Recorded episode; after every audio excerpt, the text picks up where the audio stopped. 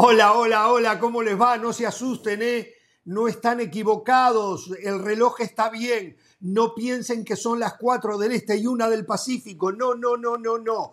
Hoy estamos en un horario atípico y va a ocurrir lo mismo el próximo viernes y también lunes y viernes de la próxima semana. ¿Por qué? Porque acá cambió el horario, en Europa no, y los partidos de lunes y viernes ahora durante esta semana y la que viene caen justamente en el horario regular de Jorge Ramos y su banda. Y como ustedes lo reclaman al programa, la empresa entendió que había que hacer un hueco en otro horario para que el programa fuera al aire. Así que por eso estamos hoy aquí a las 2 de la tarde. Recuerden, lunes y viernes, mañana, el miércoles y el jueves regresamos a las 4 de la tarde, hora del este, 1 de la tarde en el Pacífico. ¿eh? El escándalo del Barça en España y los árbitros siguen generando nuevos capítulos y ahora se involucran a otros. El VAR vuelve a favorecer al que debía ganar. A esta altura, y ya le pregunto a la banda, y esto debería de ser un tuit, ¿habría que suspender el VAR y reprogramarlo, reinventarlo, rehacerlo. Chivas y América aprontan de manera diferente el clásico del próximo sábado. Un técnico que gana millones se reduce el salario para evitar que lo corran. Aprenda Pereira. Las ayudas en España a un jugador de equipo mal llamado grande, el equipo, que hoy no las recibe esas ayudas en la Premier. Clarísimo, ¿no? Con el escándalo que hay en España, pero bueno, como en esto es de apreciación, mucha gente dice, no, no es ayuda, no fue ayuda, no fue ayuda. No entienden nada, en un ratito lo hablamos, ¿eh? Pereira, ¿cómo le va? ¿Cómo está? A ver, Muy bien. me imagino el sacrificio que hizo usted después de un fin de semana muy, muy lindo para usted, ganaron, eh, golearon 3 a 0 a Defensa y Justicia. 3 a 0. Eh, Godoy Cruz. 3 a 0. No a Defensa y Justicia, Godoy Cruz. Cruz. perdió Boca. Sí. Digo, Bueno, ¿qué es lo mismo, Banfield. perder, eh? Exacto. Pero hoy yo tenía miedo que usted no, no entrara hoy en el programa. Normalmente ¿Por qué? se levanta a la una usted más o menos, ¿no? Una hora del este. Sí, sí, sí, tuve que apurarme, tuve que apurarme, madrugué, me levanté 12 y media del mediodía, media hora antes, para poder llegar a tiempo al programa, poder peinarme, afeitarme, tomar un cafecito y acá estoy, y acá estoy. Ando con mucho sueño, por cierto, ando con mucho sueño. Sumado el cambio de horario se me ha complicado Usted la vive, mañana. tiene un sueño Y cuando estoy, ¿eh? cuando estoy con mucho sueño, estoy de mal humor. Yo se lo digo por las dudas, por las dudas. Por lo tanto, estoy de mal humor, porque he dormido muy poco con este cambio de horario. A ver, eh, un par de cosas. Esta semana es una semana de definiciones. Escuche bien. La CONCACAF Champions League define los octavos de final. Ya va a haber ocho clasificados a cuartos. La UEFA Champions League define los octavos de final. Hay cuatro, faltan cuatro que clasifican. La Copa Libertadores define la etapa de clasificación. Ya van a estar todos los equipos clasificados entre los 32. Y esta semana la previa de un Tigres Monterrey, la previa de un, América, de un Chivas América y la previa de un Barcelona Real Madrid. Realmente clásico por todos lados, una muy buena semana, una muy linda semana. ¿eh? Pero quiero también hablar de algo que me calienta un poquito. ¿eh? Quiero hablar de un técnico de la Liga MX que lo están destrozando por todos lados, lo están destrozando. O tendría que tener el respaldo de la gente, de los directivos, de la afición y continuar como técnico. Algunos dicen que tiene las horas contadas. Sería, sería un error que lo vayan a despedir. En un rato le voy a contar más detalles, pero hasta le digo más, estoy seguro que en esta mesa, estoy seguro que en esta mesa algunos manejan esos números, esos números en contra, que se arma, vio, se ponen cuando conviene, de la manera que conviene, para que luzca mucho peor la situación de dicho técnico.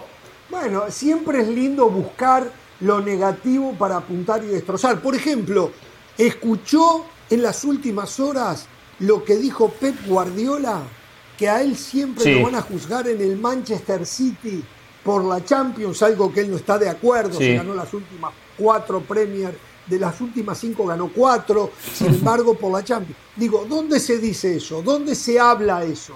¿Dónde se puntualiza eso? en el próximo integrante de la banda, en el señor José del Valle. Yo estoy convencido ¿eh?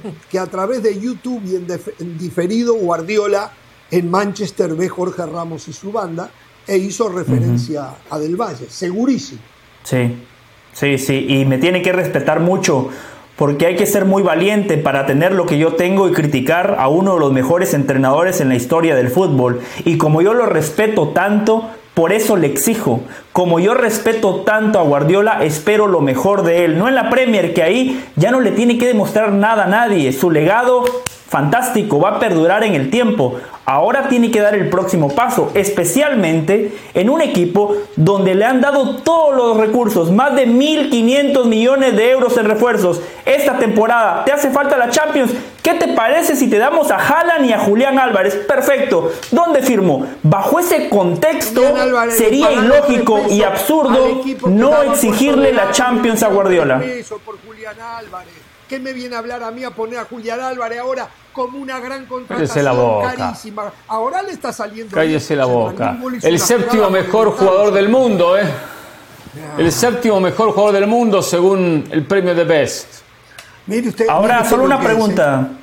Solo una pregunta, si usted cree que yo soy negativo con Guardiola, o sea, lo que hizo Guardiola ya está, entonces no hablemos de Guardiola, o, me, pongo en plan de foca como usted, nada más aplaudir, o traigo pompones y me convierto una en una cheerleader, ¿qué quiere que haga? ¿Traigo pompones? Yo lo hago, no hay ningún problema, ¿eh? Nada tiene valor que se pueda decir ante un tipo que cambió el fútbol en el mundo. Agonizaba. Perfecto, no hablemos de él entonces. Si nada tiene valor, no hablemos de él. Ya no hablemos de él. Listo, baje la persiana. Ponían la pelota en el tercer piso. Los alemanes ponían tractores en la cancha. Hoy el fútbol alemán juega con la pelota al piso. Hoy los ingleses deleitan al mundo con la manera de jugar. En España ni que hablar. Digo, Listo, que gane la Champions entonces. Nada más eso le pido. No ganó una señora, perdón. no, no menciona Italia, ¿eh? No, no, no. Todavía están llorando.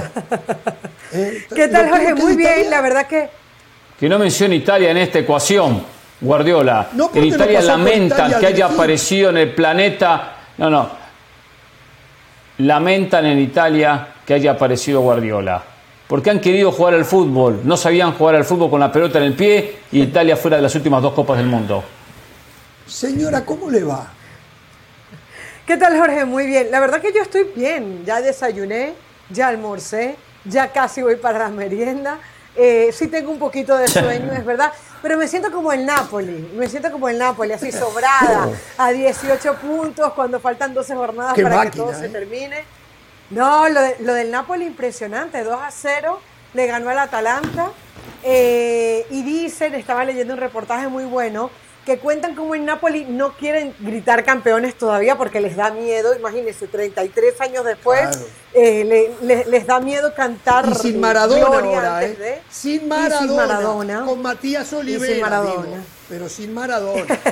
no, dicen, lo, de Maradona es bien interesante porque lo, lo, dicen que es como una, una barrera psicológica si el Napoli sale campeón, porque ellos decían, es que si no aparece otro Maradona no vamos a volver a salir campeones. Y sin un Maradona, más allá de que hay muy buenos jugadores, eh, están, están trascendiendo.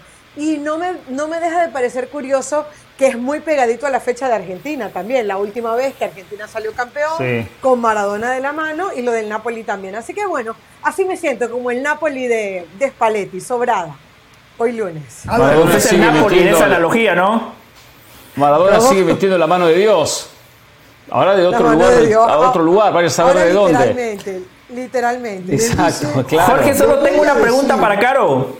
Solo tengo una pregunta para Caro. En esa analogía, se siente como el Napoli. ¿Quién es usted, Osimen o el Chucky Lozano?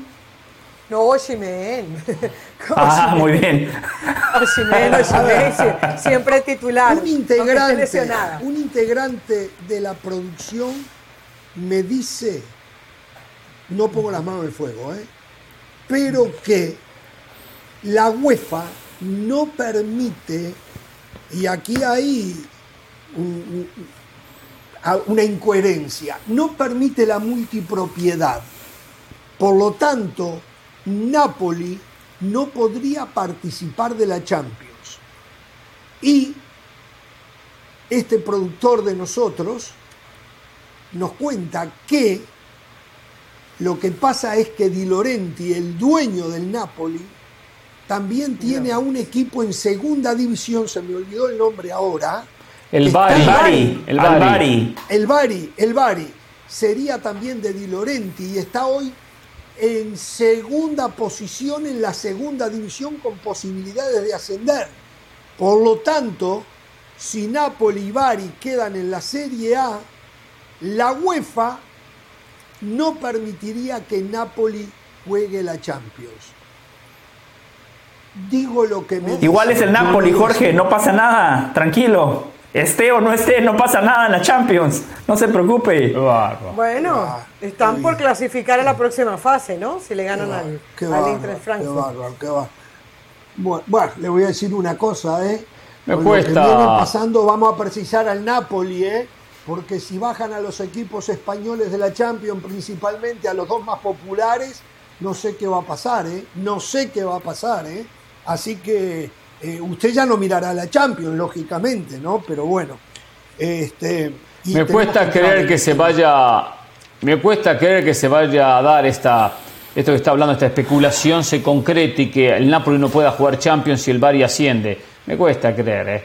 Entiendo que de repente tiene que haber de parte de la UEFA hacia la Liga Italiana una advertencia. Esto no se permite, ¿eh? Si es así, entonces también la Liga Italiana puede decir al Bari, no asciendes, te quedas en segunda. Digo, que se da con los equipos UEFA filiales en todas las ligas del en las ligas que tienen equipos filiales, el Barcelona B o el Real Madrid B, si llegan a, a lograr estar en posición de ascenso, no ascienden, no ascienden, no se permite el ascenso para esos equipos.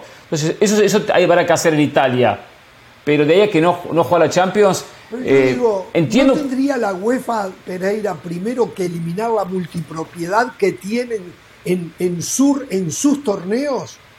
Eh, Por Caso supuesto. lo de Red Bull con el Leipzig Claro. Por supuesto. el Red Bull de Austria, por ejemplo. El Salzburgo. El Salzburgo, exacto.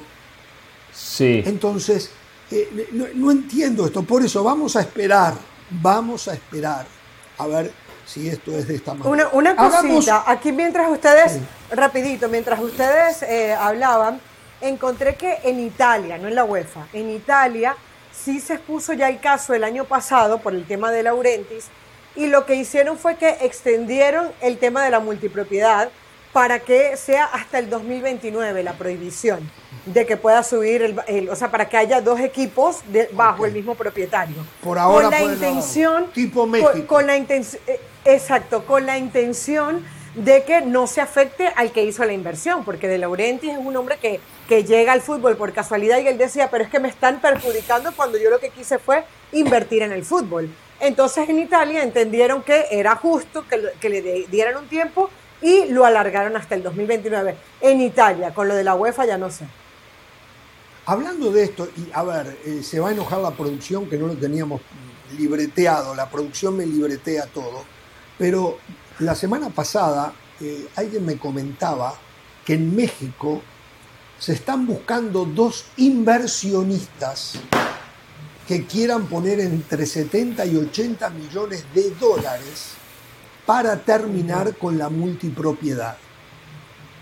Se calcula, no sé cómo llegaron a esos números, pero en México hoy calculan que el promedio de una franquicia, de un club, sin contar estadio ni jugadores, el solo derecho a operar la franquicia, ronda los 90 millones de dólares. No sé cómo llegaron a esos números, pero yo anoche veía Pachuca Monterrey y el estadio de Pachuca semi vacío. Está bien, perfecto. 90 millones. Eh, y están buscando a dos millonarios que quieran poner sobre la mesa 70 u 80 millones, más o menos, en una negociación para terminar con la multipropiedad. Habrá que ver, hace mucho tiempo, y hay millonarios que llegaron y se fueron, como el señor Carlos Slim. Tocaron y no quisieron saber más nada. Y en un ratito, en un ratito, tenemos una entrevista con Ricardo Salinas de Gortari. ¿Saben ustedes? No, Ricardo Salinas Pliego. Ricardo Salinas de Gortari fue expresidente de México. Sí. gracias, José. Ricardo Salinas Pliego, propietario de TV Azteca, propietario de Mazatlán hoy, fue propietario de Monterrey, creo que es parte propietario de Puebla, hablando del fútbol mexicano, diciendo lo que es el fútbol mexicano y señalando... ¿De Monterrey o de, Morelia? no, de Morelia fue propietario. Ah, no, pues dijo de Monterrey, por eso, Monterrey no fue. Ah, dije Monterrey. No, no, Morelia. Sí, sí, era Morelia, sí. Morelia. Así que en un ratito. Bueno, señores, hagamos una cronología del tema España y esta locura que diríamos no se sabe dónde va a terminar en el caso del Barcelona. Yo les voy a adelantar dónde va a terminar esto. Yo tengo el final de esta historia. ¿En serio? No me equivoque. Qué bueno. ¿eh? Sí, pero yo ya tengo el final de esta historia y se los voy a adelantar en un ratito. Pero digamos lo que pasó en las últimas horas. En las últimas horas, eh, la Asamblea General del Real Madrid decidió que el club se, eh, y me ayudan con la, el adjetivo, se apersonar. Apersonar, se apersone ante eh, el juzgado que lleva el caso de la denuncia de la Fiscalía eh, para reclamar por sentirse perjudicado en este supuesto arreglo arbitral en la que habría incurrido el Barcelona a través del señor Negreira. Eso despertó molestia en el Barcelona, como era lógico, donde eh, Joan Laporta dijo que ahora ya están todos en contra del Barcelona, incluyendo al Real Madrid pero le aseguró al aficionado del Barcelona que se queden tranquilos, que Barcelona es absoluta y totalmente inocente. A su vez, yo los otros días, el viernes pasado, señalé acá que el periódico del Real Madrid, el diario Marca, me recuerdo que el señor del Valle eh, inmediatamente saltó cuando yo dije el periódico del Real Madrid, el diario Marca ayer saca una nota donde ellos dicen que tuvieron acceso a la denuncia de la fiscalía y que la hicieron revisar por especialistas, abogados especialistas en este tipo de casos, y que la fiscalía no ha presentado pruebas contra el hecho de que haya habido corrupción arbitral a través del señor Negreira en favor de Barcelona. Me acuerdo que el viernes correctamente decía del Valle que si la fiscalía eh, hizo la denuncia es porque tenía las pruebas. ¿Se acuerda del Valle? Sí, sí, pero lo que yo tengo entendido que las pruebas se presentan cuando arranca el juicio, no cuando usted presenta la denuncia, pero bueno, siga. Yo le digo lo que dice el diario. Yo tengo entendido que, eh, se entregan antes para comprobar que haya, para convencer al juez que haya juicio. Exacto, claro. Correcto. Porque si dice no hay juicio, no hay caso, no hay prueba, no. Sí. Exacto. El diario marca. Ahora, ahora si la, según la fiscalía denuncia porque tiene, no se porque vio pruebas, ¿no? Perdón. ¿Cómo? O sea, si, si, tú haces una si tú haces una denuncia es porque tienes pruebas, si no, o sea, porque supuestamente la fiscalía tenía que decidir si dentro de las cosas, dentro de la lista de cosas que había, era un caso llevable, eh, denunciable, y en este caso lo termina siendo.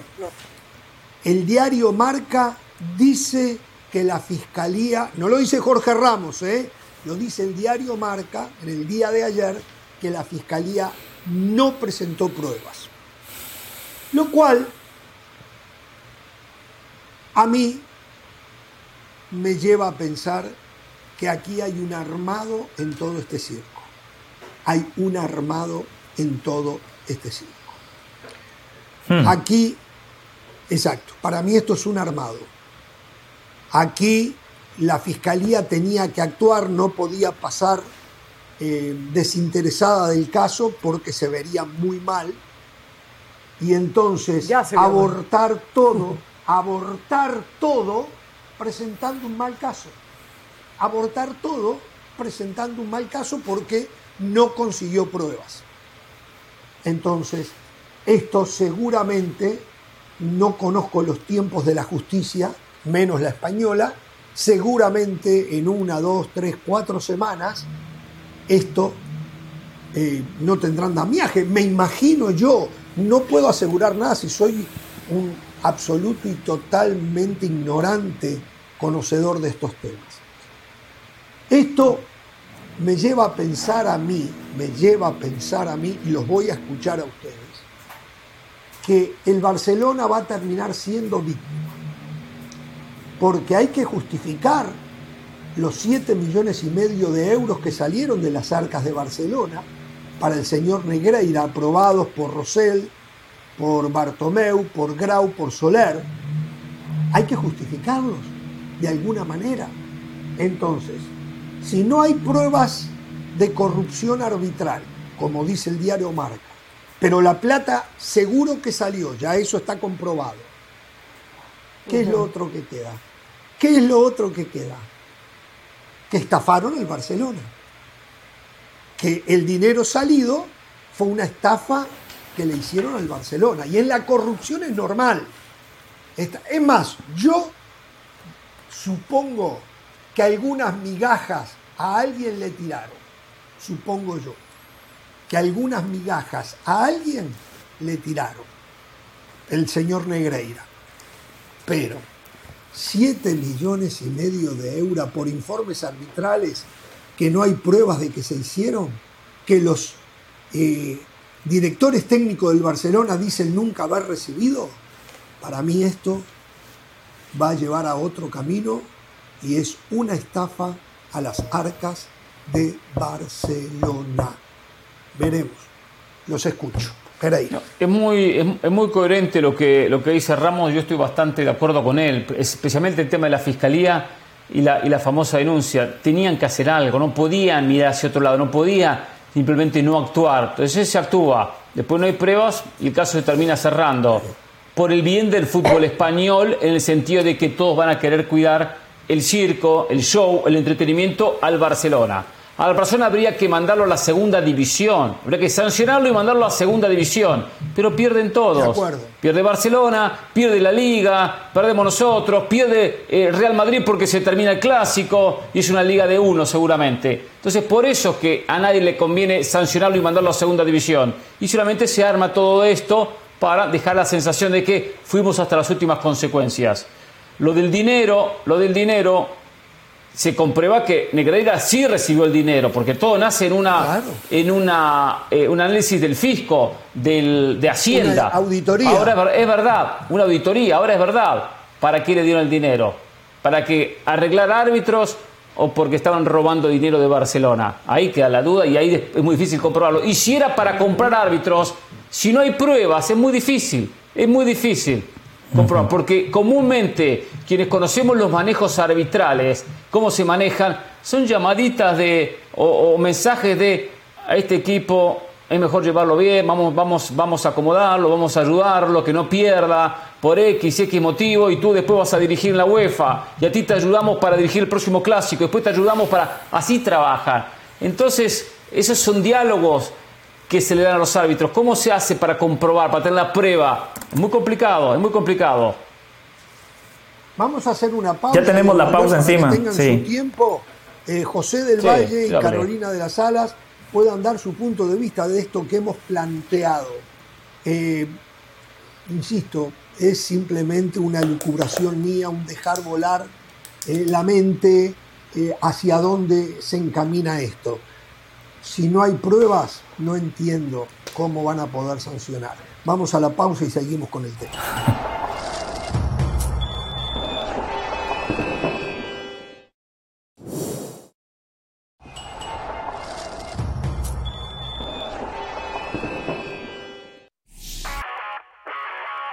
Hola, soy Sebastián Martínez Christensen y esto es Sport Center ahora. Empezamos hablando del baloncesto de la NBA dado que los Knicks de Nueva York le pusieron fin a su racha de tres derrotas consecutivas tras vencer a Los Ángeles Lakers con una gran actuación de Julius Randle, que anotó 33 puntos, y RJ Barrett, que anotó 20 de sus 30 puntos en la segunda mitad. Sin contar con Jalen Brunson, los Knicks han tenido problemas recientemente, habían ganado nueve partidos en fila, habían caído en un bache de tres traspiés y esta victoria es crucial, según indicó Julius Randle, que dice estar en un mejor espacio mental. Los Knicks por ahora se aferran al sexto preclasificado en la conferencia del Este. Aquí nos quedamos porque los Nets de Brooklyn vencieron a los Denver Nuggets, le propinaron su tercera derrota en fila con otra gran actuación de Michael Bridges. Entiendo que desde el cambio, la salida de Kevin Durant, la llegada de Bridges, el equipo no necesariamente ha rendido en un gran nivel, pero el nivel de Bridges ha sido superlativo, anotó 25 puntos, los Nets tuvieron un tercer cuarto magnífico en el cual anotaron 19 puntos más que los Nuggets. Nikola Jokic, partidazo, otro triple doble más, 35 puntos, 20 rebotes, 11 asistencias, pero no fue suficiente para el primer sembrado de la conferencia del oeste. Brooklyn ha ganado solo 5 en los últimos 10, pero se aferra al quinto sembrado en dicha conferencia. Finalizamos hablando del fútbol americano de la NFL porque hubo cambio rutilante entre los Miami Dolphins y Los Ángeles Rams. Los Dolphins adquieren los servicios del estelar esquinero Jalen Ramsey, a quien le van a pagar 35.5 millones de dólares garantizados en las próximas dos temporadas. Dieron a los Rams una selección de tercera ronda y a Hunter Long a la cerrada que tiene apenas una recepción en toda su carrera. Los Rams buscan resolver los problemas de tope salarial y volver a conseguir capital de draft. En su momento pagaron dos selecciones de primera ronda por Ramsey, pero uno pudiese decir que valió la pena esa adquisición considerando que ganaron un anillo de Super Bowl. Por Center todos los días, una de la mañana horario del este, 10 de la noche horario del Pacífico. Esto ha sido por Center. Ahora.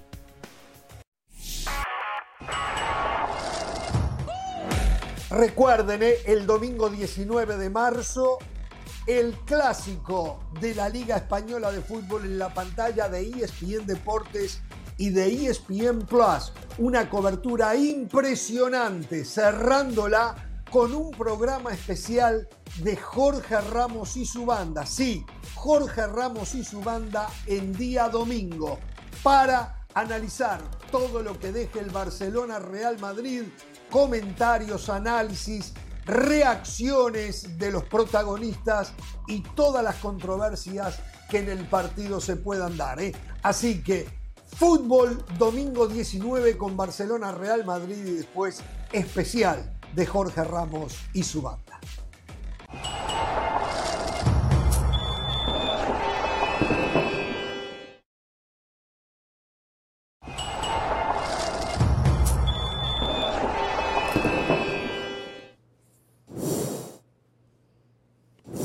Muy bien, estamos de regreso, estamos tratando eh, lo acaecido en las últimas horas en el escándalo por supuestos amaños de partido a través del arbitraje en el fútbol español. La última noticia es que la Fiscalía ha pedido que Luis Enrique y Ernesto Valverde declaren como testigos. Luis Enrique y Ernesto Valverde fueron técnicos del Barcelona durante el periodo que se dice que recibían eh, las ayudas arbitrales. Ya Valverde dijo hace unos días que él no tenía ni idea de que eso existía.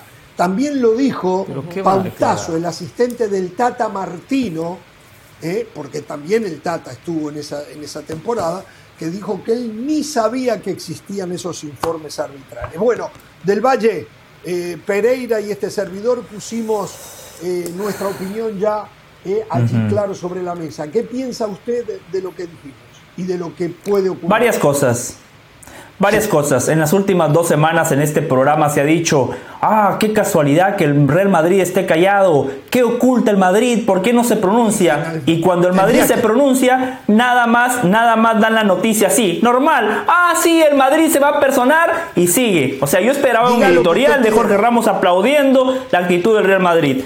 Segundo, lo de la posible estafa de Negreira al Barcelona, cuando esto ocurrió todo, cuando saltó la noticia, yo lo dije aquí en este programa y mencioné los antecedentes de Negreira y los otros casos donde ya se le había acusado de corrupción en Barcelona. Tercero, estoy de acuerdo con lo que dijeron Jorge y Hernán. Una cosa es suponer, una cosa es decir yo pienso que y otra cosa es probar. Está claro que hay 7 millones de euros. Ahora la fiscalía tiene que probar que esos 7 millones de euros fueron directamente a los árbitros para que estos beneficiaran al Barcelona dentro del rectángulo de juego. Y para finalizar, porque yo sí tengo capacidad de síntesis, una cosa es el juicio legal y otra cosa es el juicio social. El Barcelona ya perdió el juicio social. Y lo vimos este fin de semana.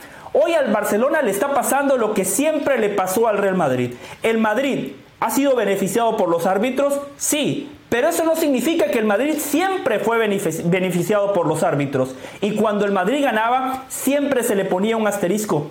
Eso le está pasando al Barcelona. Incluso se critican los aciertos de los árbitros. El juicio social, el Barcelona ya lo perdió y por eso el caso Negreira va a tener repercusiones por los próximos 50 años en el Fútbol Club Barcelona. A ver, lo que dice, ya voy con usted, señora, lo que dice del Valle es verdad. Hoy Barcelona en el juicio social está a la misma altura del Real Madrid. El Real Madrid hace añares que lo perdió el juicio social porque como dice Del Valle, siempre los triunfos del Real Madrid han quedado en la nebulosa eh, y en las sospechas, que algunas van más allá de las sospechas, por lo menos para mí, para mí hay casos concretos, los he visto, los he visto, entonces hoy los dos, el fútbol español por culpa de estos dos, eh, ha perdido el juicio social. Estamos totalmente de acuerdo en eso. En un ratito vamos a dar un ejemplo más eh, del juicio social perdido eh, por el Real Madrid. En un ratito. Pero señora, la escuchamos.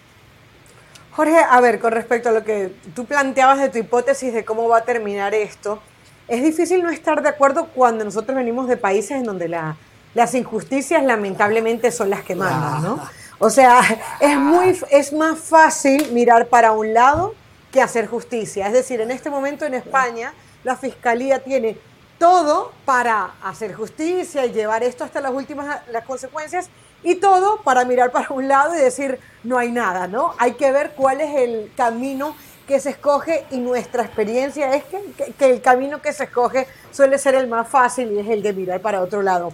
Ahora, como manera de información, Joaquín Aguirre, que es, le ponen así, el juzgado de instrucción número uno de Barcelona, él es el que tiene que decidir. Él es el que va a decir si hay caso o no hay caso. Y en el caso de que sí lo haya, valga la redundancia, es que tiene que hacer declaraciones tanto Valverde como Luis Enrique.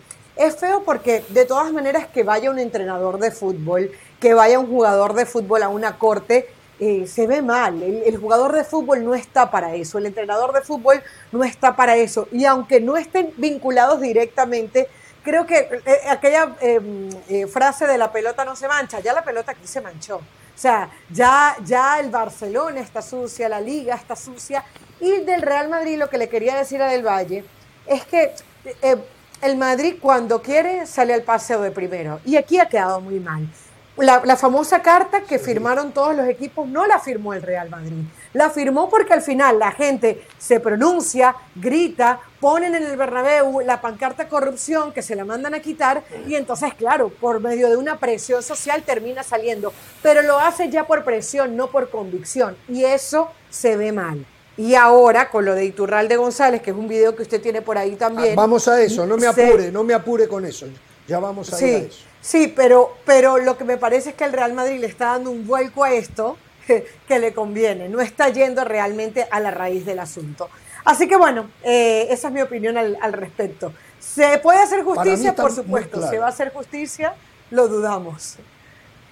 Para mí está muy claro, los 18 equipos que presentaron la carta han sido, más allá de aquellos que ascienden y descienden, los eternos perjudicados en esto. El Madrid alguna vez fue perjudicado y otras veces fue perjudicado el Barcelona, entre ellos, dependiendo para dónde haya ido el viento en un determinado torneo, en un determinado año. Eso no me queda ninguna duda. Pero el escándalo. Sí, pero solo, solo déjeme sumar un, pequeño paréntesis. Es cierto lo que usted dice, pero hay una diferencia importante.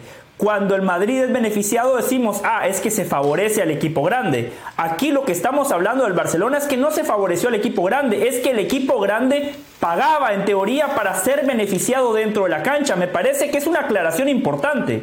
Porque los grandes los favorecen en todos los países. Eso no quiere decir que los grandes paguen en todos los países. Me parece perfecto lo que usted señala. Hay maneras de pedir favores. El peor de todos parece ser, y no, no es que parece ser, lo es, es pagando. Esto no está comprobado, ¿eh? esto no está comprobado que fue así. Tenemos que ser claros en esto. Todavía hoy eso no está comprobado. Yo tengo la firme sospecha de que fue así. Tendrán que demostrar lo contrario. Pero también hay otras maneras de buscar que el arbitraje te favorezca. Y el señor exárbitro Iturralde González, en la cadena, no sé si es la cadena cero o la cadena COPE, creo que ser, donde Ser, él trabaja, ser, ser. molesto, molesto por un informe que sacó la cadena Real Madrid Televisión sobre el árbitro Clos Gómez, se despachó con todo y salió a matar y dejó en evidencia a Florentino Pérez. Vamos a mostrarles acá lo que le pasó puntualmente, según Iturralde González, a él y sus dos asistentes en un partido del Real Madrid frente al Deportivo La Coruña. Aquí está. Deportivo, ¿quién me llama a una habitación aparte? Investigarlo. Tenéis una semana, porque la próxima semana, la próxima semana, para que veáis cómo intentan presionar ciertas personas a los árbitros. Conmigo no lo van a poder. Pues Pero como sois periodistas buenos, los de Real Madrid Televisión, investigar Real Madrid que encima, mira, te digo, le- creo que ganó 6-1 al Depor o algo así. Acaba el partido, nos duchamos, salimos los dos árbitros asistentes conmigo y hay una persona que me mete en una habitación aparte. Y yo digo, no, con mis asistentes. Investigar quién era esa persona y la que me dice, si yo solo os pido una cosa a los árbitros, que me pitéis que igual que al Barça. Esa persona, que deduzco que es del Madrid. Sí. ¿Y y tú qué le dices? Que a ver si me está haciendo una broma, a ver si me lo dice de, de- de verdad. Y me dice que sí, le digo, se ha acabado la conversación. Pero me quiso meter solo en una habitación y yo dije, no, con mis árbitros asistentes. Y todo esto, a la media hora ya lo sabía el CTA. Porque lo pusiste tú en conocimiento Lo del puse en conocimiento, sí, porque me parecía muy grave. ¿Y qué te dijeron? Oye, ahí quedó. ¿Hubo sanción? No hubo nada. Claro. Pero no, como los de Real Madrid Televisión son muy buenos periodistas, pues que investiguen. Mira, les- y les solo voy a dar vez? otra pista. ¿O te Que- pasó no, lo que les voy a dar otra pista. Que les voy a, les voy a facilitar yo. A les voy a fa- no, les ¿eh? voy a facilitar el. O sea, el- ¿quieres que Real no, que les voy a facilitar. la persona que te metió en la no, habitación? que les voy a facilitar eh, el estudio y el dato. Que empiecen desde muy arriba. Desde muy arriba. Pero muy. Que empiecen. Así ¿Qué para que no vayan desde cargos desde abajo hasta arriba, que empiecen desde muy arriba y así, así, así muy rápido. ¿Eso te ha pasado más veces o no? No. Ningún presidente me ha metido en una habitación aparte. Solo el del Madrid. Repito, ningún presidente me ha metido en Ah. una habitación aparte. O sea, no sería un presidente, sino un vicepresidente. No, no, no, ningún presidente. No era, yo, yo creo que debía ser. Pero te lo dijo con muy buenas palabras y muy buen verbo. A mí las buenas palabras, a mí me, me importan los hechos. y, no es por- y no vas por ahí. No. Ah, vale, vale. Bueno, ¿la semana que viene lo desvelas o te puedo apretar para que ya no lo expliques eh, esta noche? No, el que me te lo explico, el que me metió en una habitación aparte con mis dos asistentes después de un árbitro de un Real Madrid deportivo, para que tenga otro vídeo el Real Madrid Televisión, fue el señor Florentino Pérez. Y yo no me tengo que esconder, porque eso pasó, y eso fue cierto. Y eso hay un informe dentro del CTA porque yo lo puse en conocimiento. Te digo para que hagan otro vídeo, para que vean lo que es presionar. Y yo no me voy a esconder, por eso digo que no hay ningún árbitro corrupto, porque estamos por encima de esta, de esta gente. ¿Cuánto rato te tuvo en la habitación? Hasta que me dijo eso y me marché. ¿Y lo dejaste ahí dentro? Pues no sé, yo me cogí, me, me piré y fuera. Les dije a los asistentes, vamos.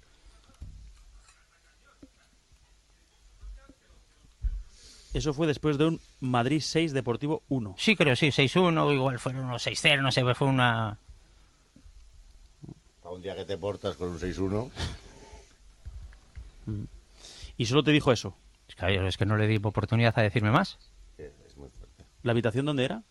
En el hotel. Nada más, nada más salir del vestuario, está el vestuario del delegado, entras por una puerta y luego al mano derecha, Ah, el, el- en el mismo campo. En el mismo campo, O sea, en el Bernabéu. en el Bernabéu. Donde Mourinho metió Meana. Sería cerca, sí, de la sala José Mourinho.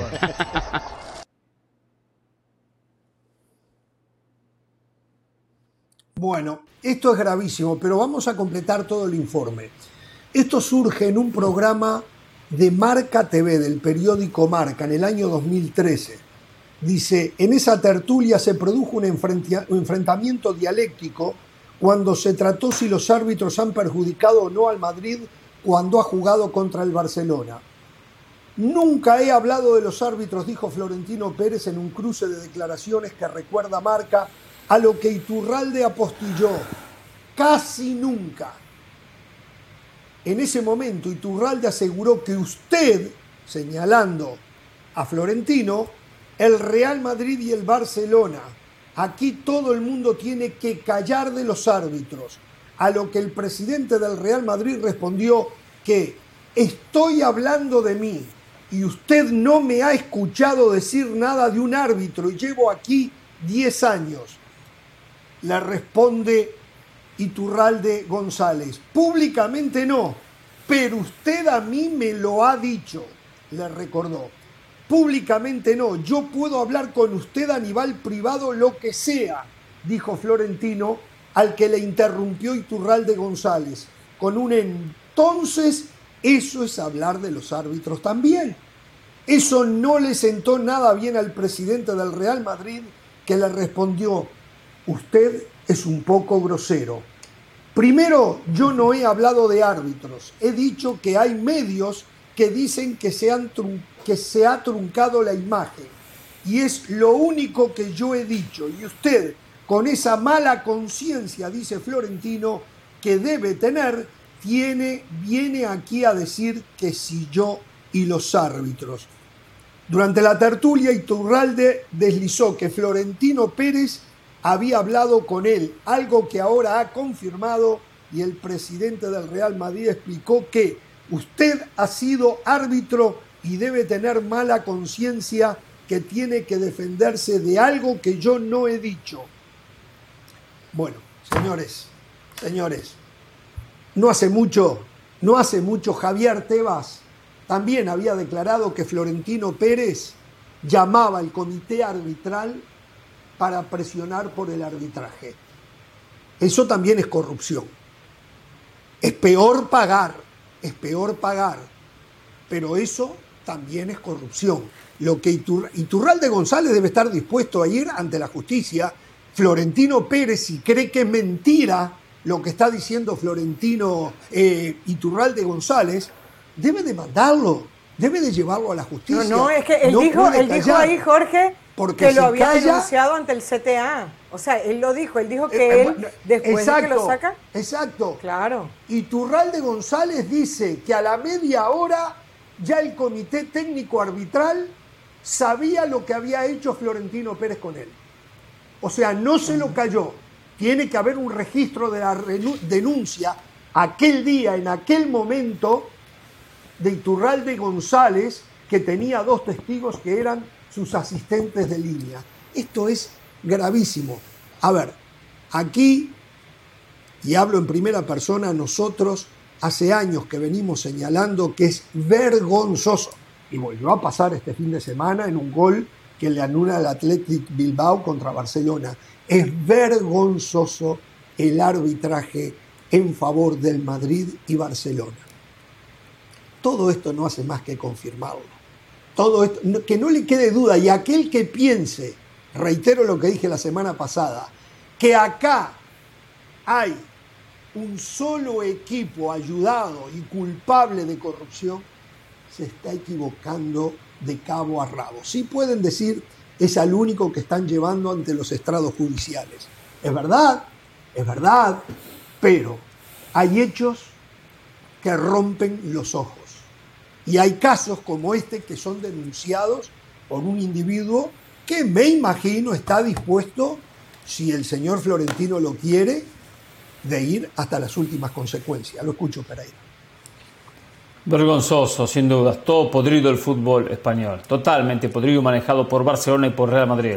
Con los mejores jugadores, con mejores presupuestos, con la mejor, eh, mejores repartición de dinero, el tema de la televisión y encima, y encima con las ayudas arbitrales. Hay que terminar con esto. Pero no van a querer terminar. Hay que terminar con esto. Sí, las ópticas eh, quedan muy mal para Florentino Pérez. Ahora analicemos lo que dijo Iturralde. ¿Cuál es la denuncia? Yo solo le pido una cosa a los árbitros, que me pitéis igual que al a Barcelona. está que lo fue a pidiendo- apretar el vestuario del no. Valle. No, no. Lo fue a apretar el vestuario, agarró un cuartito, venga aquí. Pero paren la pelota. Por favor. Paren la pelota. Por favor. Al. No, no, per- perfecto. Por Por, eso dije, ante las ópticas, Florentino Pérez luce mal, porque no lo puede llevar al cuartito. No, ante las ópticas Ahora, y los ¿Cuál es la denuncia de Iturralde? Que Florentino le pide el mismo trato que los árbitros le dan al Barcelona. Segundo, Jorge presenta lo de Iturralde como hay que creerle. Bueno, en esa misma entrevista dice Iturralde, no hay ningún árbitro corrupto. Perfecto, entonces si es así, tenemos que decirnos de todo lo que acabamos de decir hace un ratito, que el Barcelona y el Real Madrid son favorecidos por los árbitros. No, no, Se está enfocando. ¿Cómo no? No, Yo no, debería ser abogado respondo defensor, la verdad, cómo los Ahora- sí cómo lo los exhibo, cómo lo los- cómo- cómo si los exhibo ante el país. A ver, yo lo que le pido a usted después de la pausa, que discutamos el tema, yo periodista, usted periodista. Eso es lo que le pido. Eh, No, la señora de la sala me quiere puse decir algo antes de periodista, traje de abogado. Dele. Bueno, me están contando. La- al volver habla la señora de la sala.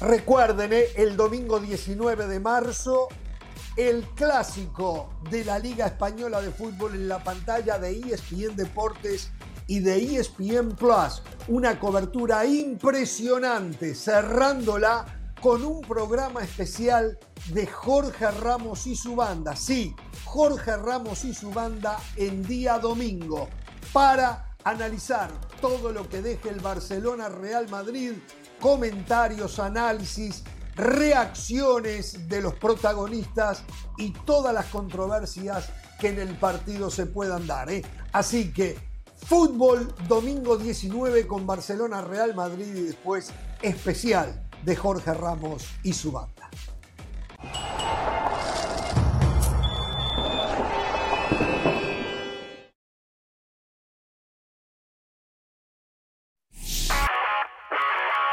Hola, soy Sebastián Martínez Christensen y esto es Sport Center ahora. Momento de hablar del Clásico Mundial de Béisbol porque no había sido el mejor comienzo para el seleccionado de México tras perder ante Colombia en su debut, pero vaya si resurgieron con un gran éxito ante los Estados Unidos por 11 a 5, destacadísima actuación del primera base y jardinero de 30 años, Joey Meneses, conectó dos cuadrangulares, impulsó cinco carreras para mantener las esperanzas de México más vivas que nunca. Quien sí ha comenzado de manera fantástica este clásico mundial de béisbol ha sido Venezuela, venciendo por primera vez en lo de las distintas ediciones de este torneo República Dominicana en su debut y ahora derrotando a Puerto Rico por 9 a 6.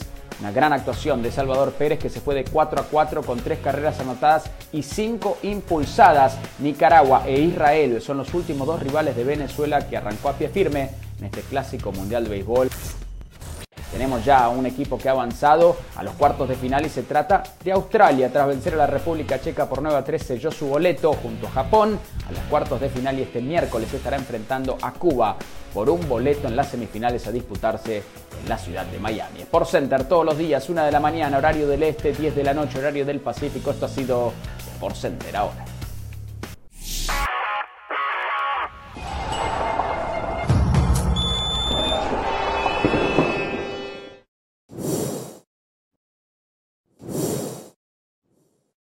De regreso y este tema que nos ha llevado mucho tiempo, vamos a tratar de ir terminando con él, pero falta la óptica de la señora de las alas después que escuchamos al ex árbitro Iturralde González hoy acusando directamente a Florentino Pérez de haberlo presionado para que lo ayudaran en el arbitraje, eh, al igual que ayudaban No, no, no, no, no para que lo ayudaran, para que le dieran el mismo trato que al Barcelona. No, no, Bueno, es distinto. Del, es del distinto. Valle, del Valle. No, no, no, no, del del Valle Valle. que- me- Pero del Valle, usted me está viendo la cara a mí del Valle. No, no, no, no. Sí, le está viendo la cara, sí. la No, no. caliente Seriedad. Usted le quiere ver la cara a la gente, no saque de contexto las palabras. Acabamos de escuchar el video. Jorge, Del usted decía Valle, que nos ¿qué pongamos el traje de eso, periodistas.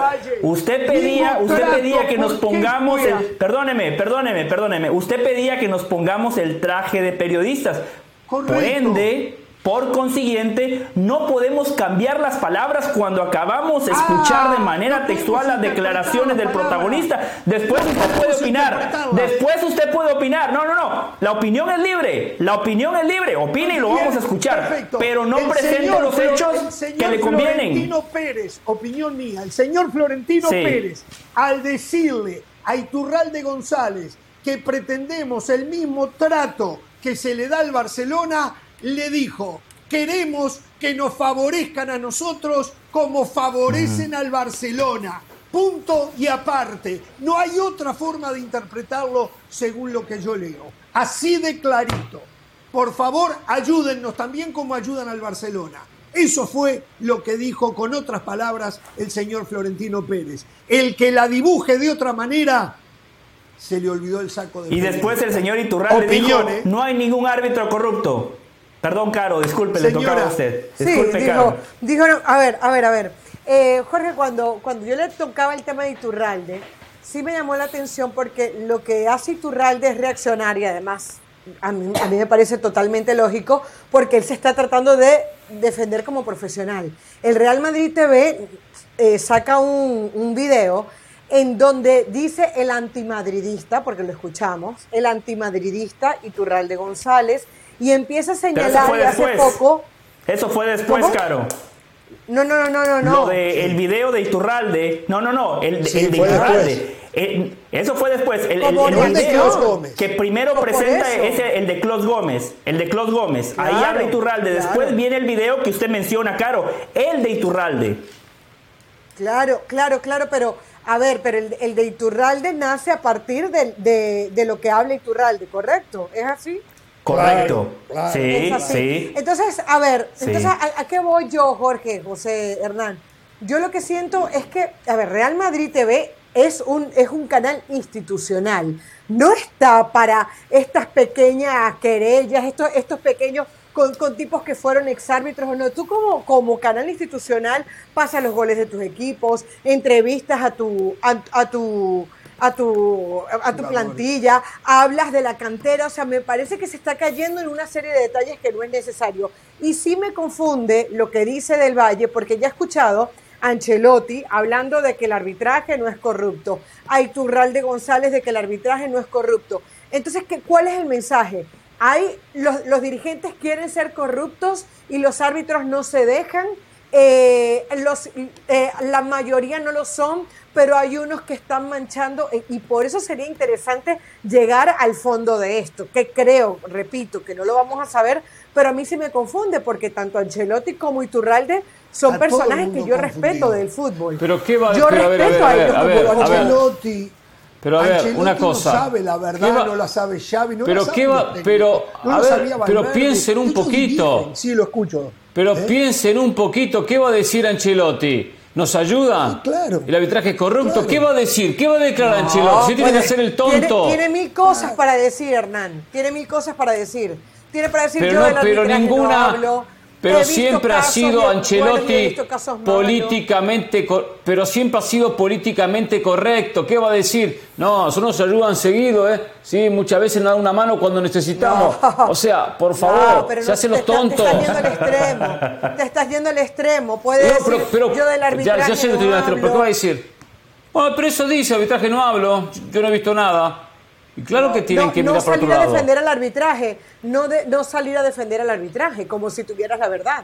Porque yo no salgo a defender al arbitraje. O sea, y el día de mañana. No ha- salido a defenderlo. sido- Lo que dicen es nada. no, prácticamente ni- no opinan.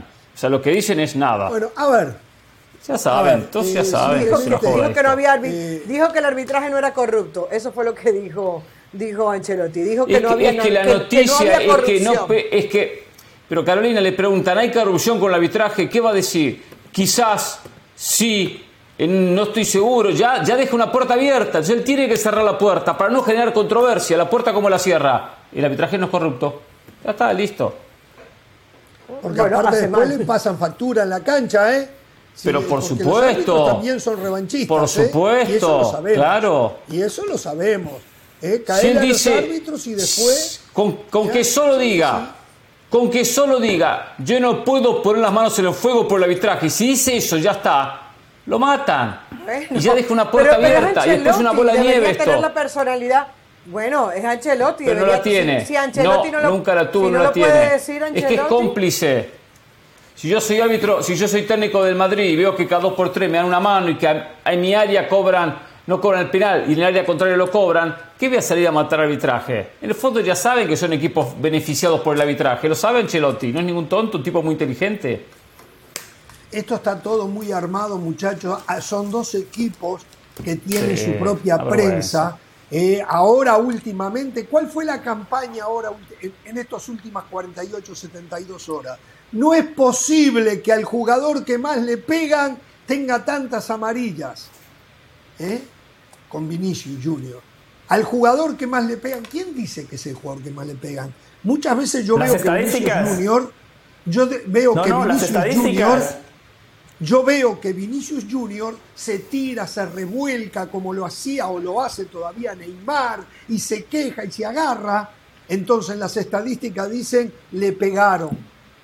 No, no, no. Las estadísticas dicen que es el futbolista que más fouls recibe. No si se tira, Entonces, si se revuelca, no. es Estadísticamente, factualmente, es el que más prensa. falta recibe. Es todo campañas de prensa. Señores, vamos a pasar a otros temas, pero para poder graficar lo que históricamente ha pasado en el fútbol del mundo, ¿eh? con la ayuda de estos equipos más populares, vamos a ver lo que pasó cuando el partido estaba 2 a 1 a favor de Barcelona en el día 1 a de 1 a ayer. 0. 1 a 0. 1 a 0, 1 a 0, perdón, 1 a 0, 1 a 0 en favor de Barcelona. Sí, sí, ganó 1 a 0.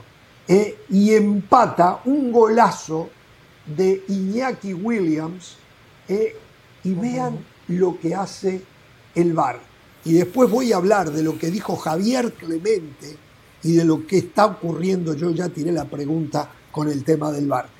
Vamos a ver la jugada, ¿eh? vamos a ver la jugada de lo que ocurrió ayer.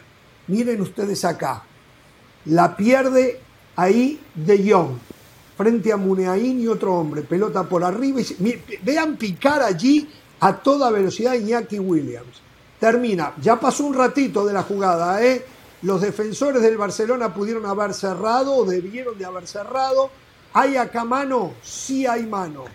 A ver, hay quienes dicen que hubo una jugada peligrosa que se debió de haber marcado de Frankie de Jong. Yo no sé, la, la pierna de De Jong sí es jugada peligrosa, es al mismo tiempo, y ya lo vamos a ver de nuevo, que Muniain toca la pelota con el brazo. Las cosas ocurren al mismo tiempo, no sé si no antes la pierna de De Jong, pero ahí, ahí está, ya lo vamos a ver de cerca. Ahora, yo les pregunto a ustedes, muchachos, ¿no nos dijeron que se iba a considerar la inmediatez con la que ocurría un gol si venía precedido de un toque Sí. con la mano? Correcto. Chicos, miren ustedes La todo inmediatez. el espacio que la jugada recorre eh, para haber arreglado el problema que podía tener el Barcelona. Vean ustedes todo el espacio, ¿eh? ¿Dónde No, no, ocurre la esto es mano? vergonzoso. Esto es vergonzoso. Primero se podía sancionar, aquí se podía sancionar, primero la falta de Frankie de Jong, jugada peligrosa, se podía sancionar Correcto, perfectamente, perfectamente. Segundo, el famoso tema de la inmediatez, que eso se corrigió en el reglamento porque se evitaba esto, se evitaba esto, una mano que pasó hace unos cuantos segundos atrás, que después termina cortando una jugada de gol o anulando un- una jugada de gol. Esto es una vergüenza, esto es muy claro, que están llevando a que Barcelona gane el campeonato. Quieren salvar a Barcelona económicamente. Y como ganó el Madrid el torneo pasado, ahora hay que ayudar al Barcelona. Sí, este- esto es, es vergonzoso esto, ¿eh? Es vergonzoso lo que pasó en este partido, ¿eh? Y pasa cada fin de semana, ¿eh? Yo le digo más, yo no voy a comentar más partido de. Barcelona ni, ni voy a, com- ni voy a comentar más partido del Real Madrid, ¿eh? Prefiero comentar ¿Ah, no? como Muy el fin de semana. ¿Ya renunció a Eh, ellos? ah, Renunció. Sí, sí, sí, sí, sí. Solo prefiero comentar ¿A el Betis con Villarreal, Villarreal? me tocó el sábado. Sí, Betis, Villarreal, Sevilla, Cádiz, eh, Mallorca, Osasuna, Mallorca, Elche. ese tipo de equipo. Muy Esto- loable. es una vergüenza. Yo estoy en, la- ESPN. no importa, no importa, pero yo estoy en esta transmisión, me paro y me ¿Qué voy. va a hacer cuando Yo estoy transmitiendo este partido, me paro y me voy. Determinar quién hace los partidos y le diga, Pereira, usted tiene que hacer el partido del Real Madrid el sábado. ¿Usted qué va a decir? ¿No? Le diré no, no, no. Prefiero no hacerlo. Prefiero hacer el partido del Cádiz, del Elche, del Mallorca, del Sevilla, donde hay por lo menos, por lo menos eh, interpreto que del cuerpo arbitral hay un trabajo de intentando impartir justicia. Intentar impartir justicia. Acá no, acá no. Acá meter la mano de manera Bueno, grosera. escucho de del manera Valle, lo grosera. escucho- la escucho de la sala. Por favor, por favor. Sí, de hecho yo estoy de acuerdo en las tres cosas que mencionó Jorge y creo que Hernán también. Sí hay juego peligroso de Frankie de Jong, sí hay una mano muy clara de Muñain, pero para mí no es una mano punible por lo que ya explicaba Jorge. La inmediatez, la mano ocurre a 70 metros de la portería. Tiene que haber el pique de Williams, encarar al arquero, definir una defensa mal parada. Son todas son todos elementos que el VAR tiene que considerar. Y aquí es cuando no estoy de acuerdo con Jorge cuando empieza a generalizar y presenta al VAR como un desastre. En este mismo partido, el gol que le da la victoria al Barcelona es gracias a que el VAR interviene de manera correcta. Porque los árbitros dentro de la cancha habían dicho fuera de juego. El VAR de manera correcta, gracias a la tecnología, gracias al trazado de líneas que tanto critican en este programa, Líneas que no son "No, no, no, confiables. Líneas que no son gol pero es confiables. lo que hay. No, pero es lo que es, Ramos, no, es lo que hay. Es, lo mejor, lo más confiable No, que no, hay. no, no, No, no, es lo más hay, confiable que hay. Si no me da En el partido. absoluta, no sirve. No sirve. No sirve. Pero, pero, entonces, Pero- entonces para eso pero no tiene que haber arbitraje, pues arbitraje nunca no nunca dan. Yo, yo estoy más de Estoy- acuerdo. Solo quiero decir una cosa más caro, perdón. Solo quiero decir una cosa más caro, perdón. La mano de Iker Muñain es clarísima, pero como el Barcelona perdió el juicio social, incluso hay muchos que dicen no hay mano. Por favor, ese es el problema. Cuando ya todo está contaminado, hay muchos que incluso terminan criticando cosas tan factuales, cosas tan claras como si es mano o no. Gracias, Caro. Yo estoy, yo estoy de acuerdo sobre Claro. todo con lo que decía Valverde postpartido. Eh, la intervención, pero grosera del VAR. Eh, esto no era un gol ya por las razones que ustedes han, han dicho, porque incluso la regla te hablaba de la intencionalidad y tú ves que Iñaki hace todo un recorrido para poder llegar al gol. O sea, hay, hay un tema de sentido común que no te permitiría que el VAR llame al principal para generarle la duda, porque y, y- y- e intervenir en un partido. Es que de nuevo, lo dijo Valverde, y dijo Valverde también, que hay veces que ellos eran favorecidos y otras veces que no, pero el, el- el problema de esto, y tiene que ver directamente una respuesta a lo que planteaba Jorge al, al comienzo del programa, es que o, o llaman a los árbitros para ponerlos en cintura, reexplicarles para qué fue el bar hecho, porque la, la la sensación es que te dañan un partido, te, te, te, te desbaratan el trabajo de un técnico.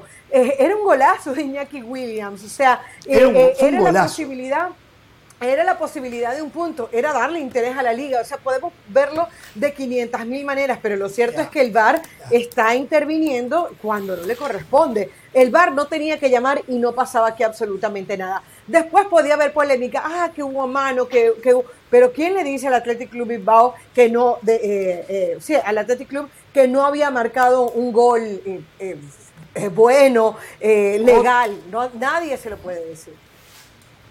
Le quiero aclarar a Ramos, le quiero aclarar a Ramos que el VAR Acla- El VAR funciona, el VAR funciona, lo que no funcionan son los que actúan en el VAR porque no quieren funcionar.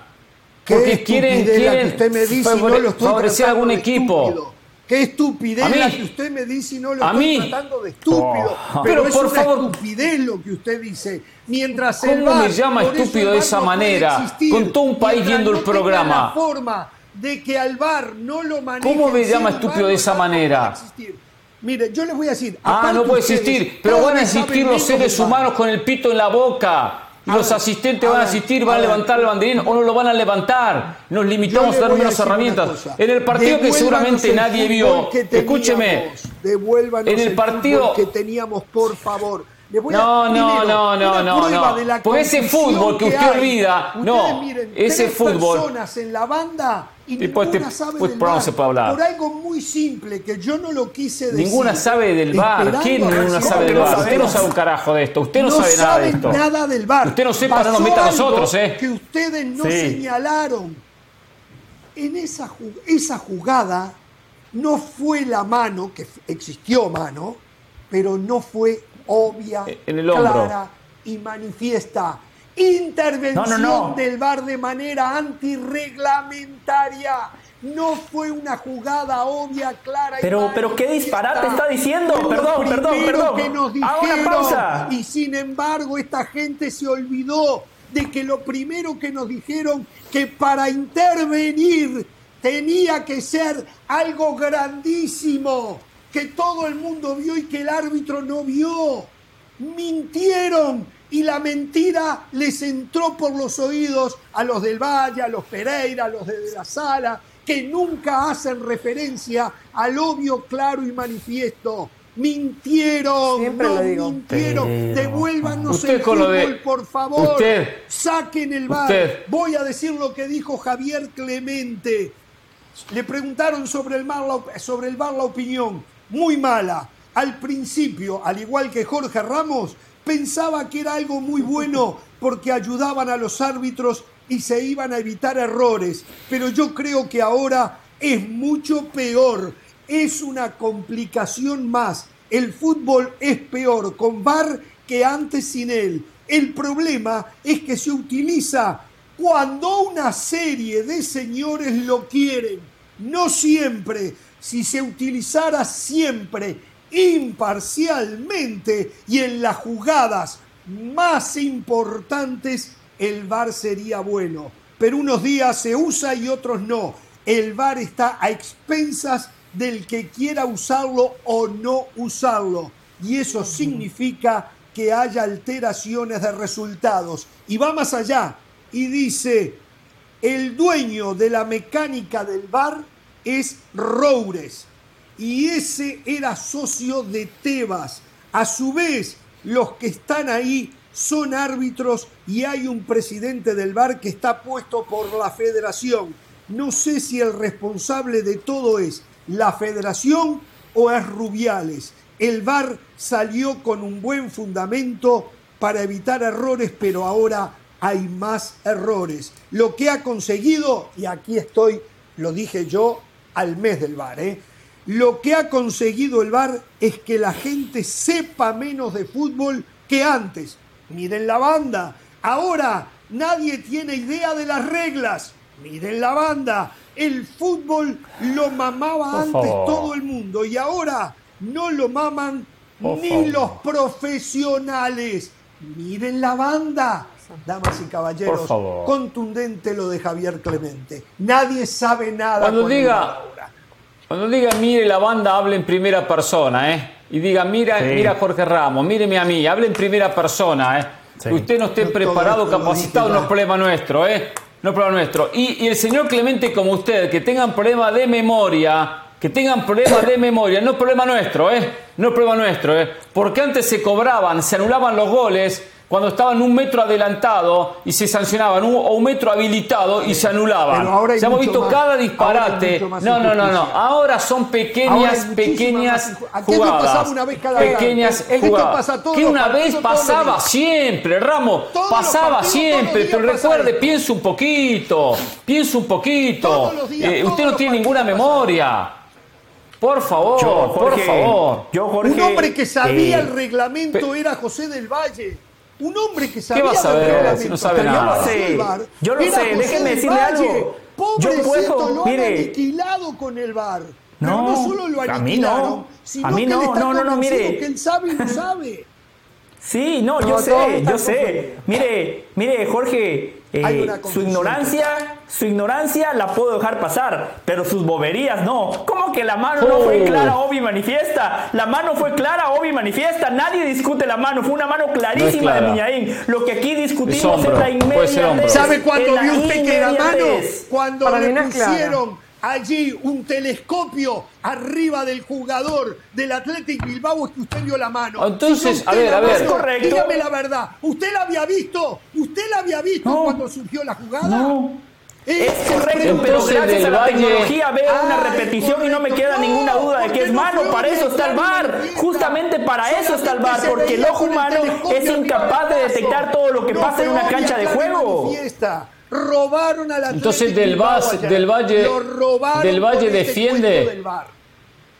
¿Del Valle defiende la decisión arbitral de ayer? ¿La defiende? Ha- Haciendo referencia a la No. mano.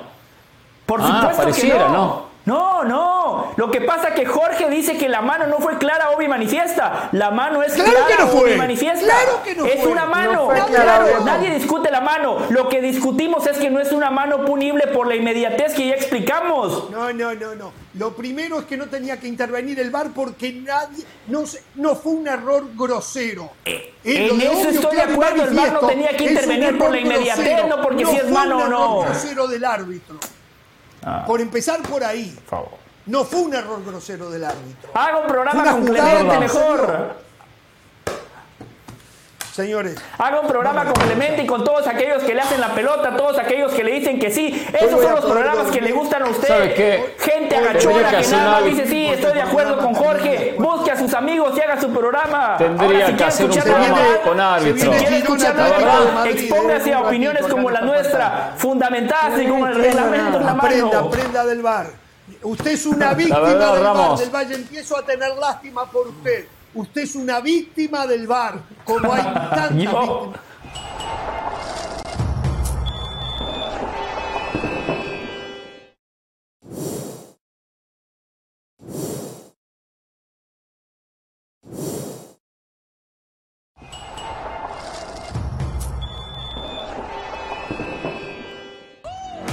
Recuerden, eh, el domingo 19 de marzo, el clásico de la Liga Española de Fútbol en la pantalla de ESPN Deportes y de ESPN Plus. Una cobertura impresionante, cerrándola con un programa especial de Jorge Ramos y su banda. Sí, Jorge Ramos y su banda en día domingo para analizar todo lo que deje el Barcelona Real Madrid, comentarios, análisis, reacciones de los protagonistas y todas las controversias que en el partido se puedan dar. ¿eh? Así que fútbol domingo 19 con Barcelona Real Madrid y después especial de Jorge Ramos y su banda.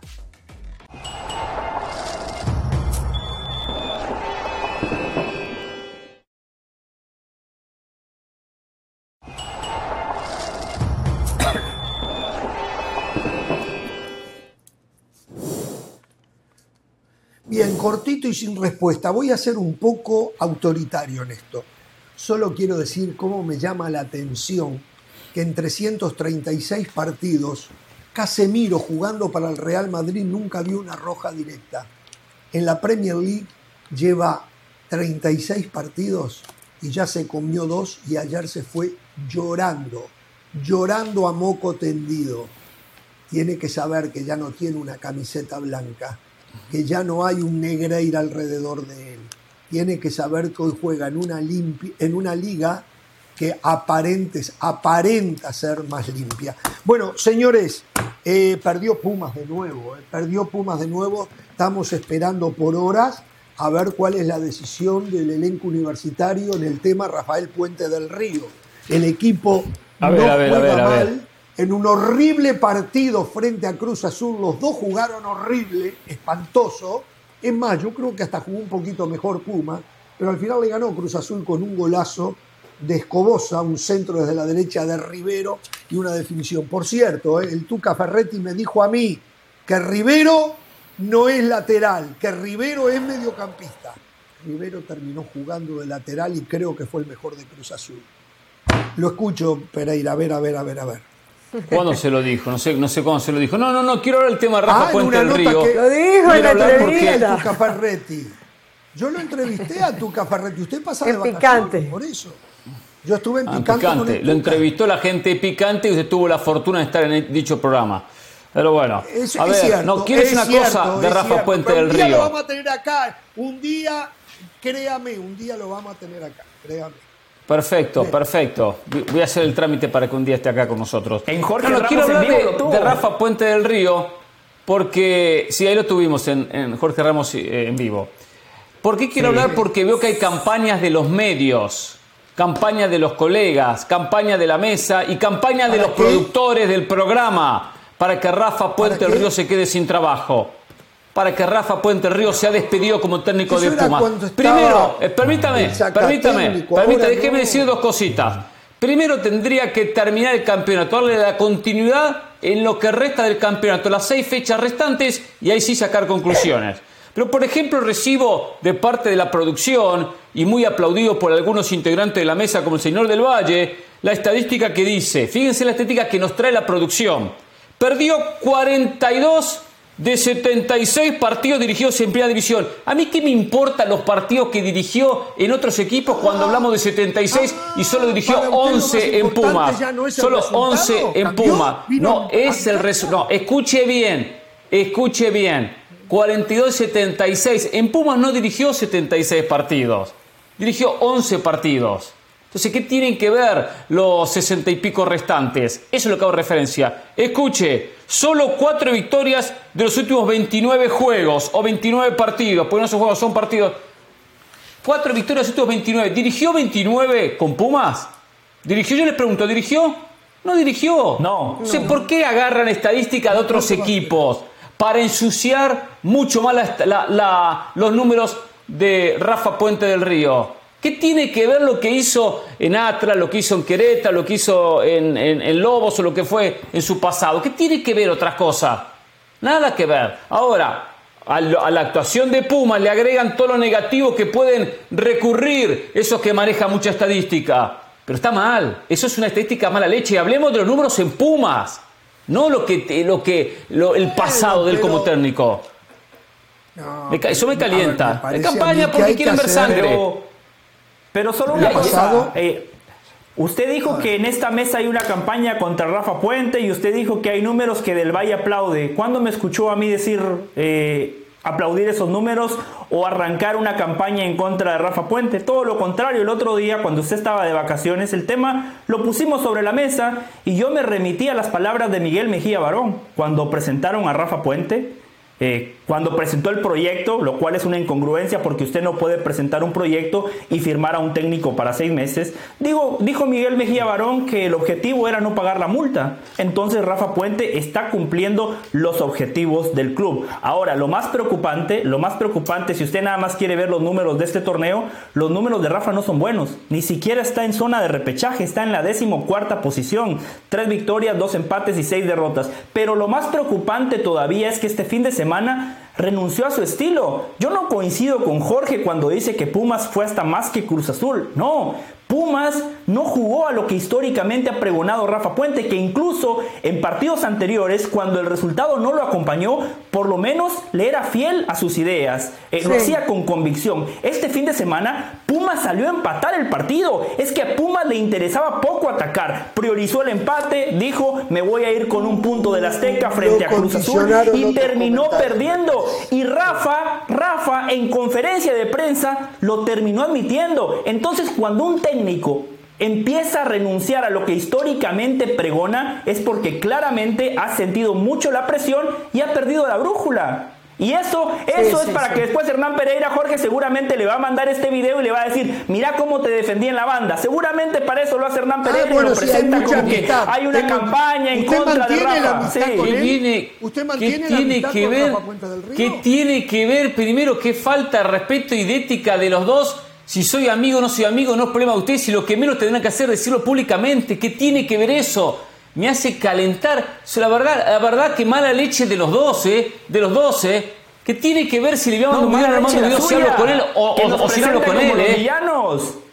No, no, no, eh, pero porque lo están haciendo. Parte de usted aplaudió la No. estadística. Yo lo escuché en la, No, en la no. reunión de diciendo, ah, esta estadística no. que sería bueno mencionarle y poner una Eso gráfica mentira. para mostrarla en el programa. Está mintiendo, está mintiendo. Jorge y Carolina estuvieron en la reunión, yo no aplaudí esos números. Pero esta estadística, ¿quién la sacó esta estadística? La producción. ¿Quién le da de comer la producción? Usted. Usted es el primero que siempre le envía información que hay un llegar poniendo. todo. Por favor. Aparte, usted- tema- lo he escuchado. en lo he México, escuchado. Y si soy amigo México. o no soy amigo, eso no es problema de ustedes, ¿eh? No es problema de ustedes. Aparte, no soy amigo, porque a los amigos los llamo el día del cumpleaños, no sé ni cuándo cumple años. Tampoco me llaman para el día del cumpleaños. Por cierto. No, no, y una además no se me olvida ¿eh? que tanto, no ¿eh?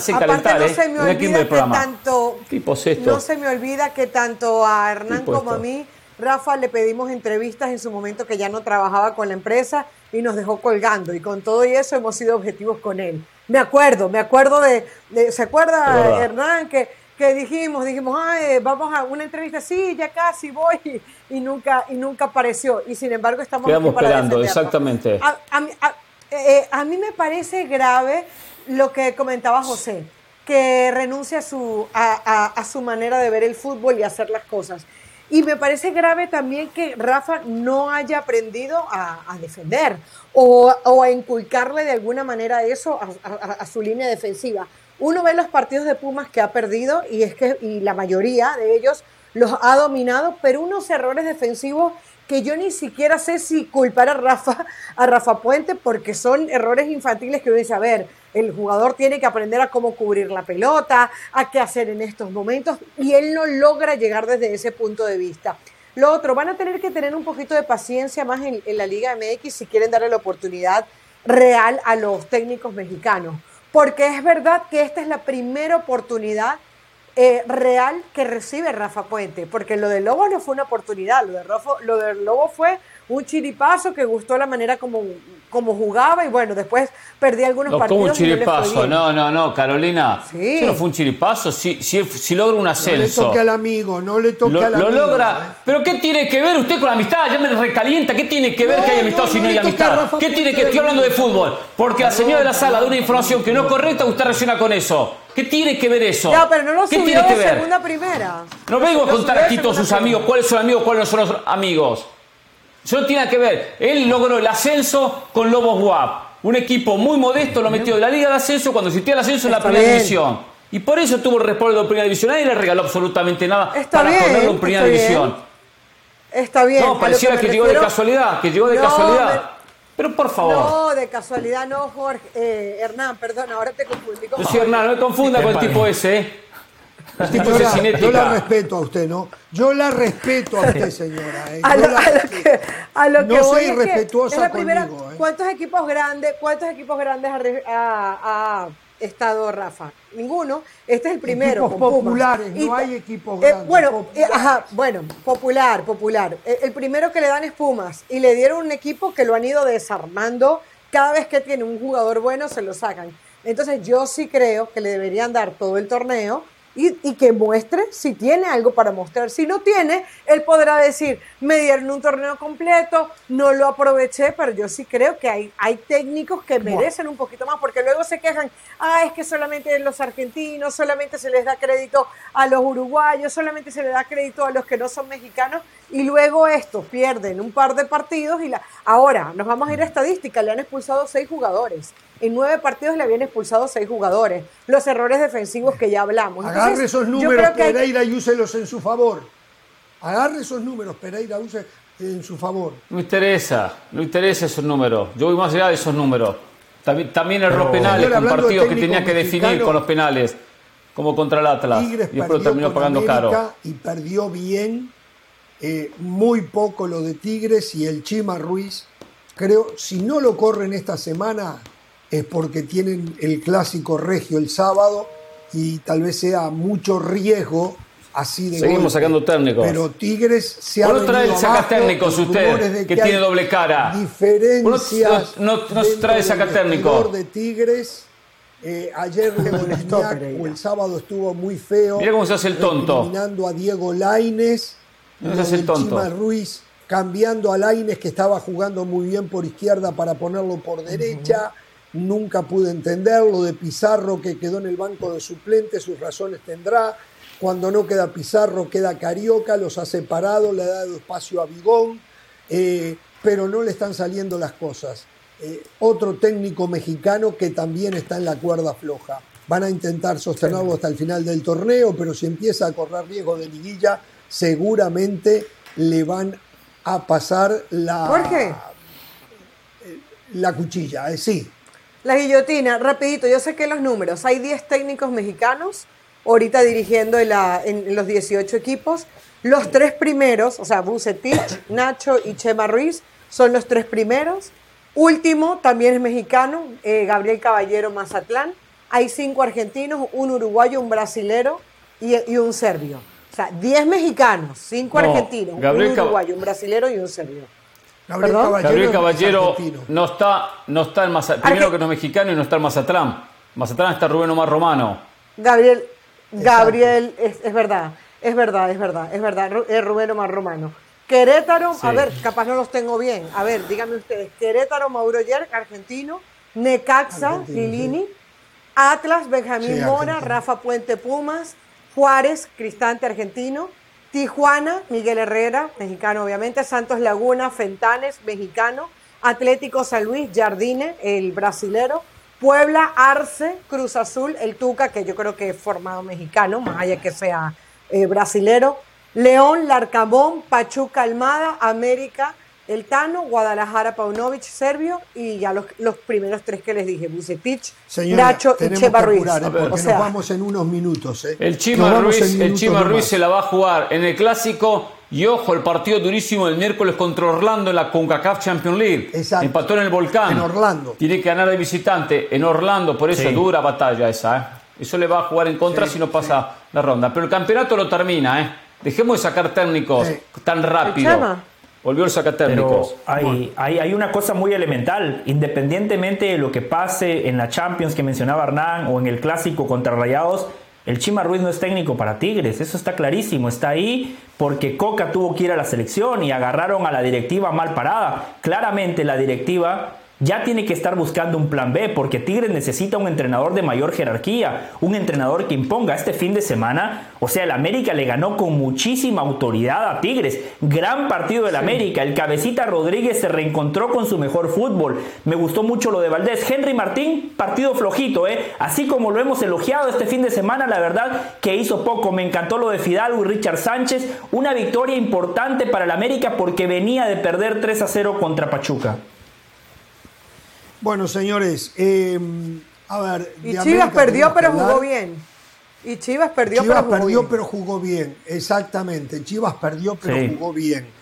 Buenas Eh, sensaciones. y sí. América. De acuerdo. Y América, América jugó bien también frente a Tigres, lo mañató, lo superó, eh, mejoró defensivamente. Malagón tuvo una actuación más que correcta en el fondo. Reyes cada vez mejor, Sebastián Cáceres no desaprovechó la oportunidad. Eh, volvió Lara y lo hizo bastante bien. En el medio a mí me encanta Richard Sánchez. Por izquierda creo que hubo una mejoría de, de Cabecita Rodríguez que hizo un golazo. Jugó bien Cabecita, ¿eh? Jugó muy bien. Sí, sí, muy bien el cabecita. Ahora, Este, en líneas tampoco fue generales, espectacular lo de América, Suárez, a ¿eh? mí me gusta Leo Suárez, ¿eh? Sí, perdón. Tampoco, no- tampoco fue espectacular lo del América, ¿eh? Lo ganó bien el partido, ¿eh? No, Tigres tuvo lo bien, suyo. jugó bien. Con el 0 a 0 saca una pelota larga Jugó sobre la línea. No, no, no, era un partido difícil, un partido complicado, coincido. Y venía de ese golpe duro que decía De José contra. Pachuca. Eh, eh, y mejoró el rendimiento, es verdad, mejoró. Eh, ahora, el segundo lo mete de contragolpe, una jugada que Tigres estaba todo en ataque buscando el empate. Buen contragolpe, buena, buena aprovechando bien los espacios. Digo, ojo, no es que le sobró mucho, ¿eh? No le sobró mucho al equipo de la América, ¿eh? Pero Sí, ganó bien. Y lo de Bucetich muy bueno, ¿eh? Le ganó bien, a Pachuca en este momento. Bucetich va encaminado a ganar la Copa Solari. Y le ganó Eso sí, bien. Bucetich. Terminemos, terminemos sin pavadas acá. Este segmento de las En pavadas en este programa. A Bucetich le vamos a exigir la liguilla, Hernán. El título Usted está le vamos a caliente, a Bucetich. La usted Copa está Solari no le caliente. importa a nadie. Usted está caliente porque fue uno de los que dijo que Bucetich estaba desactualizado como técnico y ahora, con triunfo tras triunfo, le está tapando la boca a todo el mundo. Como el propio Nacho. Ambriz, que acá dijimos tiene que ser el técnico de México, no fue designado técnico de México. Hasta en fútbol picante me dijo José Ramón Fernández, pero ¿cómo, cómo Pereira va a poner a, a- a Nacho Ambriz? ¿Cómo Pereira pone a Nacho Ambriz? Y hoy, y hoy Nacho Ambriz le está, dando, un- le está dando un paseo a todo el mundo. El segundo. Exacto. Y usted, y usted Mire, lo mató cuando edad- dirigía a Chivas por a edad- Bucetich. Por edad ya puede usted, en la eventualidad de, de las vacaciones de José Ramón Fernández, ya usted puede quedar, porque aparte está muy bien, ¿eh? puede ocupar el lugar de José Ra, ¿eh? Ya, ya tiene la edad. y Qué generoso que es Jorge Seguimos la ante las vacaciones Sí, de José Ramón. seguimos. Seguimos siendo muy respetuosos en este programa. Primero con la amistad con Rafa Puente, después del Valle con este Bucetich, ahora con este tema. O sea, paremos un poquito, muchachos. ¿Qué es esto? ¿Una que joda? Nada más que ya se va a terminar. Señores, los La dejamos joda. con Girona Atlético de Madrid.